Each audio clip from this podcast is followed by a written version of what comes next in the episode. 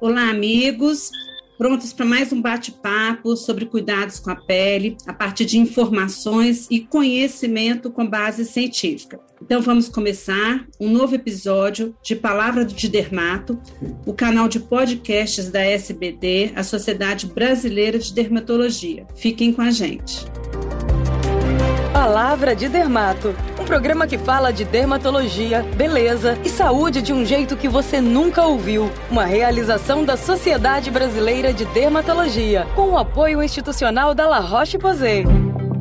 Eu sou Flávia Vasques Bittencourt, coordenadora científica da SPD e professora titular da Universidade Federal de Minas Gerais, e vou acompanhar vocês numa conversa esclarecedora sobre acidentes com animais aquáticos. E quem vai nos ajudar a entender melhor sobre esse tema de tanta relevância para a população que frequenta o litoral, as áreas ribeirinhas, é o professor Vidal Haddad Júnior, professor titular da Faculdade de Medicina de Botucatu, da Universidade Estadual Paulista um estudioso do assunto e com experiência imensa. Então, seja muito bem-vindo, professor Vidal.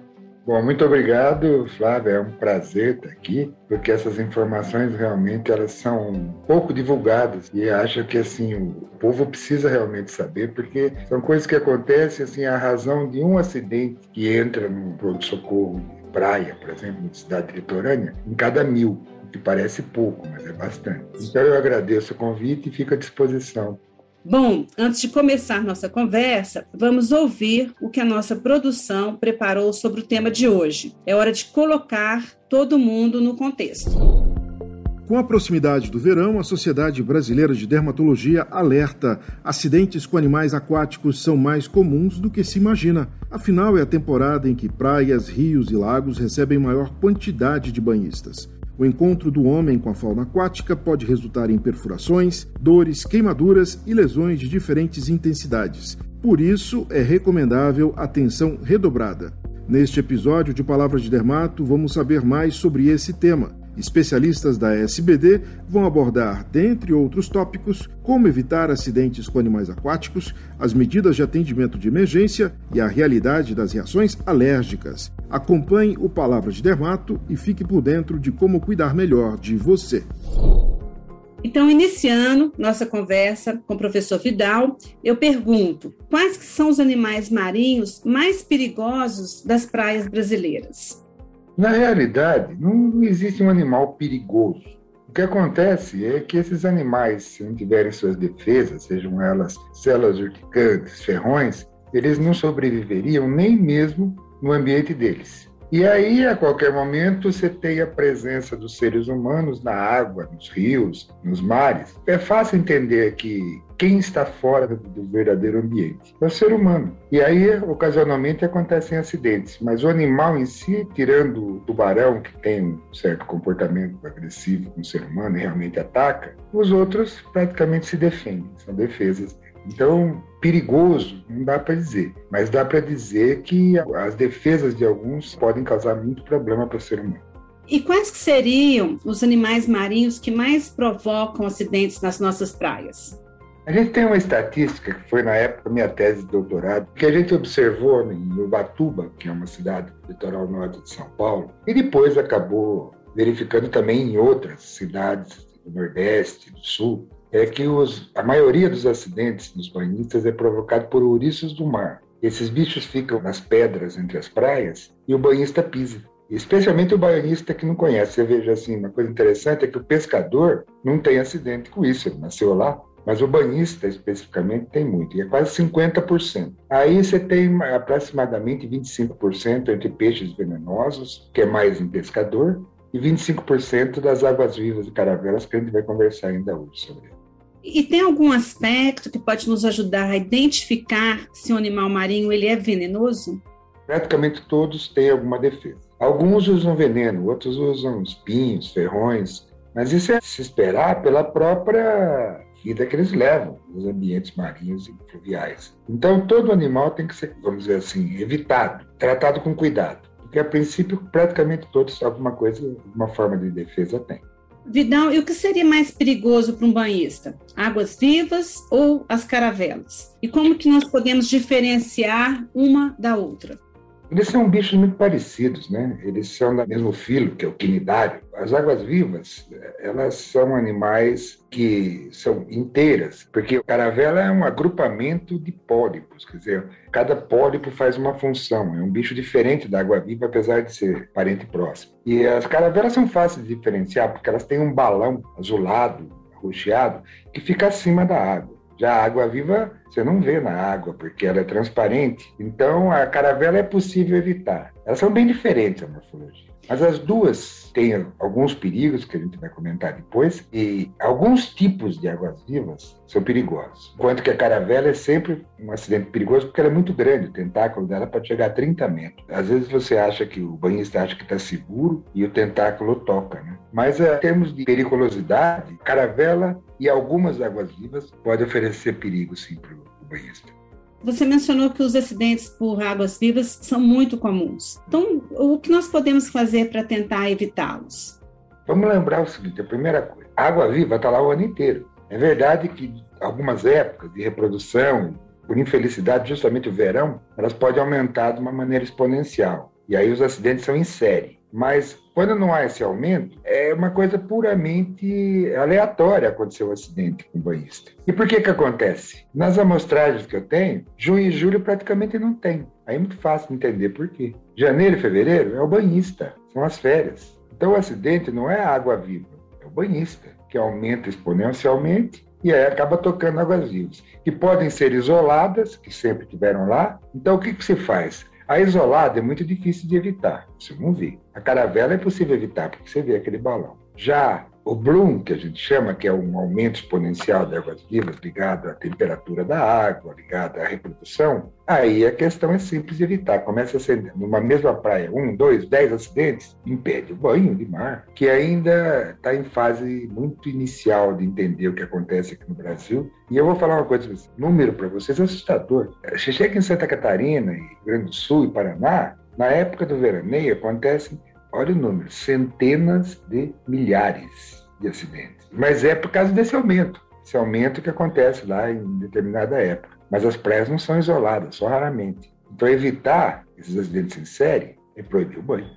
E quais seriam as medidas de primeiros socorros para esses acidentes aí tão comuns com esses números assim absurdamente altos que você comentou? As águas-vivas mais perigosas e as caravelas não são os acidentes que são provocados na região sul. São águas-vivas menores, vamos dizer assim, com acidente de média gravidade a leve. Então, ele, é possível controlar isso na própria beira do mar, quando ele sai, e lembrar que a água-viva encostou já dá dor e já dá a marca, já sai da água com isso. Então, é possível controlar a maioria deles com uma medida para tirar a dor, que são compressas de água do mar, só que tem que ser gelada então, água do mar gelada e banhos de vinagre que trava essas células. Agora, para o veneno em si, não tem. Não tem tratamento. Então, o banhista, a pessoa em comum, tem que estar avisada que grandes marcas, muita dor, tem que procurar o hospital. Quando é uma coisa pequena, talvez até dê para controlar. E o bombeiro está avisado do que deve fazer, a compressa e tal. Mas se houver grandes marcas, houver falta de ar, batedeira, esse tipo de coisa, procurar imediatamente o pronto-socorro. Em relação aos ouriços do mar, né, que também os acidentes são bastante comuns, quais situações que precipitam acidentes por ele? E quais seriam as medidas também de primeiros socorros para um acidentado com ouriço do mar? O acidente por ouriço do mar é o mais comum, 50% do que acontece. E ele acontece por uma razão muito simples. As colônias de ouriço do mar, e todo mundo já viu isso, que foi a praia, e 90% são do ouriço do mar preto, é o mais comum no Brasil. Ele não tem veneno, por sorte uma sorte razoável, porque você pisa naquilo, quebra os fragmentos, e para tirar aquilo é um inferno. Todo mundo sabe que está em pronto-socorro, quanto isso é difícil, porque às vezes você chega num pronto-socorro, para tirar esses espinhos de uma forma especial lá que eu vou dizer, você fica uma hora, enquanto as outras emergências continuam chegando. Isso acontece porque as pessoas passam de uma praia para outra, aquelas rochas costeiras que ficam entre as praias, e ali tem lagoas com colônias de ouriço do mar. E aí isso é o problema, porque às vezes entram um centímetro, dois centímetros do espinho no pé, isso dói muito, apesar de não ter veneno, você não pode pisar. Tem pessoas que tiram na hora lá com agulha, eu acho isso uma coisa terrível, porque o risco de infecção é muito grande. Então, no hospital você tem que tirar isso daí com uma agulha de grosso calibre, lá tem, o pessoal tem a técnica. Nós estamos desenvolvendo uma pinça, inclusive, para tirar, que eu espero que dê certo. Vamos dizer assim, se você deixa, tem um risco de infecção muito grande. E mais grave ainda, faz granulomas, quer dizer, faz bolinhas, faz nódulos no pé, que depois são cirúrgicos. Então, vocês podem imaginar o problema que é isso. Então, o ideal é que quando quem pisa no ouriço do mar, ia a um pronto-socorro e tirar uma pessoa que saiba. Vidal, eu te pergunto uma outra dúvida que eu acho que é bastante comum da população. Os frutos do mar provocam alergia? Qual a gravidade dessa alergia?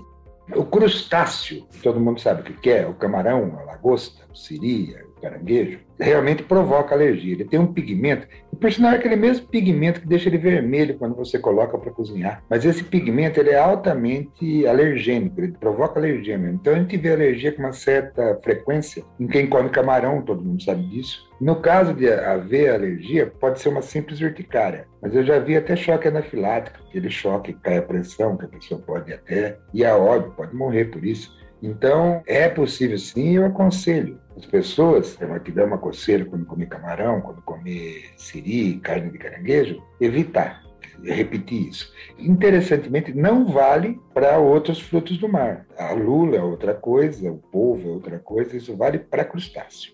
E por que que nos verões usualmente surgem notícias de acidentes por piranhas em represas, lagos, braços de rios por todo o país?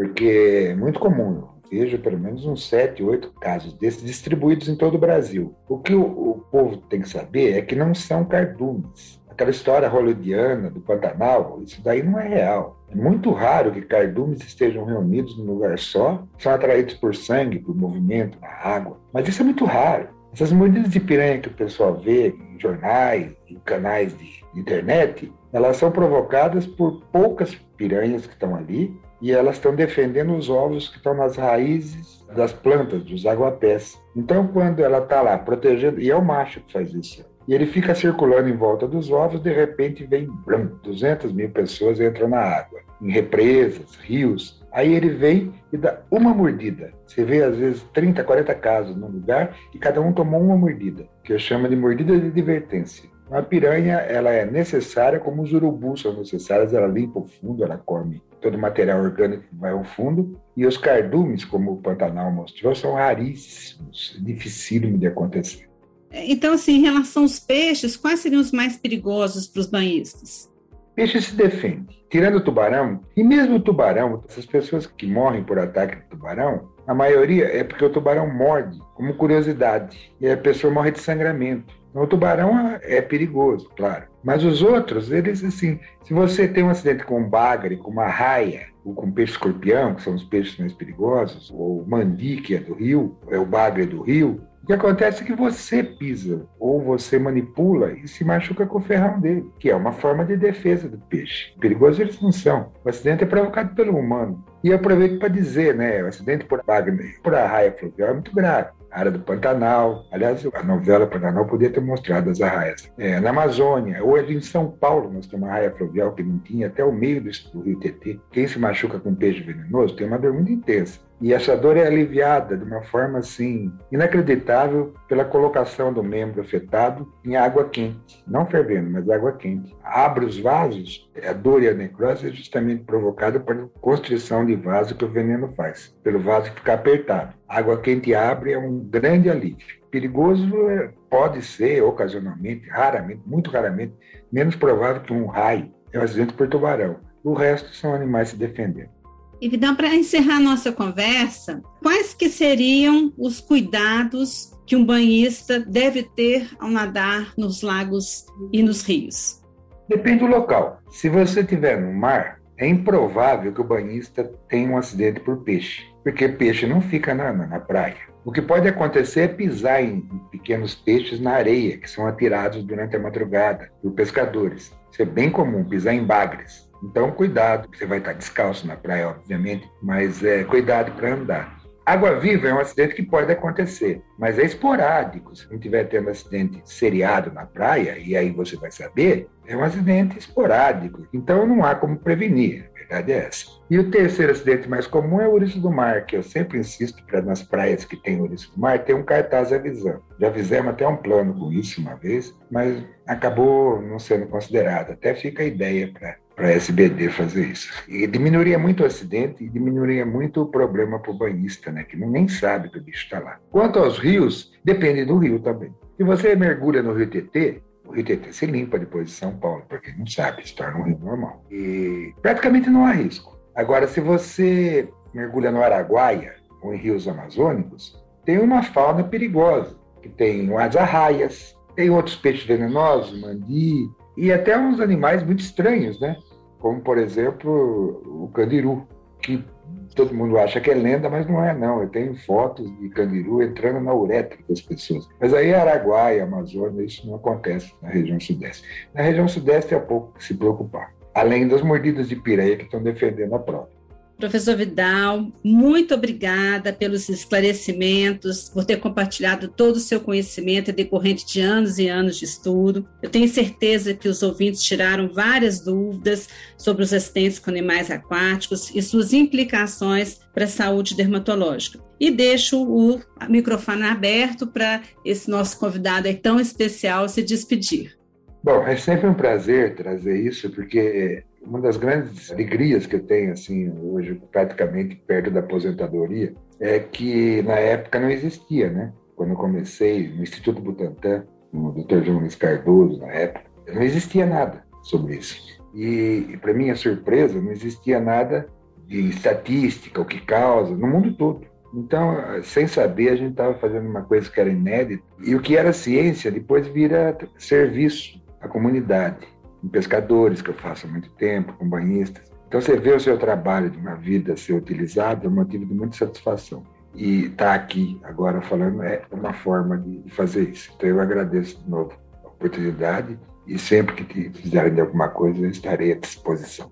E esse foi mais um episódio do Palavra de Dermato, produzido pela Sociedade Brasileira de Dermatologia, a SBD curta, comente e compartilhe com seus amigos e familiares. E a cada semana, sempre às sextas-feiras, tem programa novo no ar, abordando assuntos de interesse, cuidado da sua pele, cabelos e unhas. Fique ligado no Spotify e em outras plataformas de streaming para acompanhar esse projeto da SPD. Até breve. Tchau.